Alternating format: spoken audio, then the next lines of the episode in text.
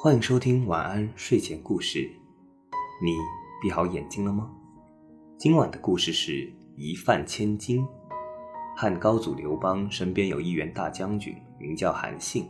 他出身贫困，父母早逝，每天都要靠讨饭过日子。韩信没有别人可以依靠，只好每天去河边钓鱼，用来充饥。有一天，韩信碰到一个老婆婆，老婆婆见他饿得骨瘦如柴，面无血色，便把自己的饭分一些给他吃。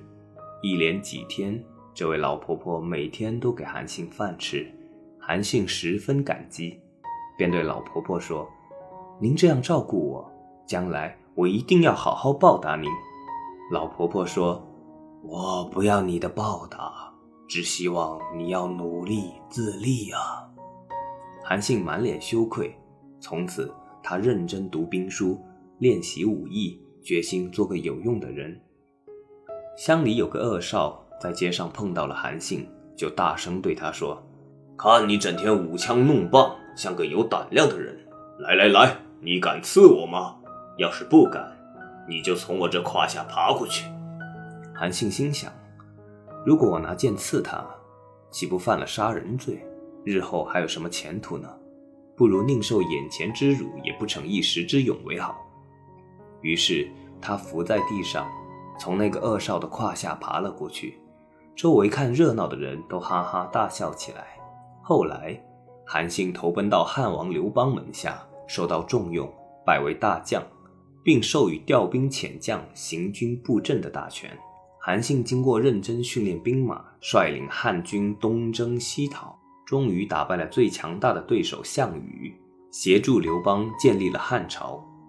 韩信被封为楚王，回到故乡，派人去找给他饭吃的老婆婆。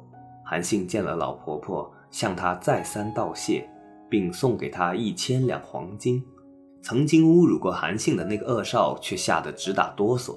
韩信用手拍了拍他的肩膀，笑着说：“你不必害怕，过去的事算了。”又对左右的将士说：“这位将士从前羞辱过我，其实是激励我上进啊，让他做个中尉吧。”韩信念念不忘曾经帮助过自己的人，对曾欺负过自己的人也没有报复，相反加以原谅和提拔。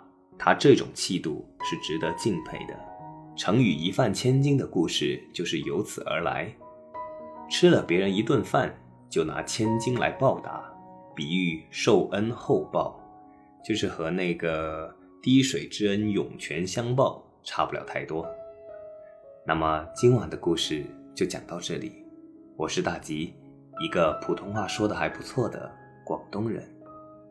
晚安，好梦。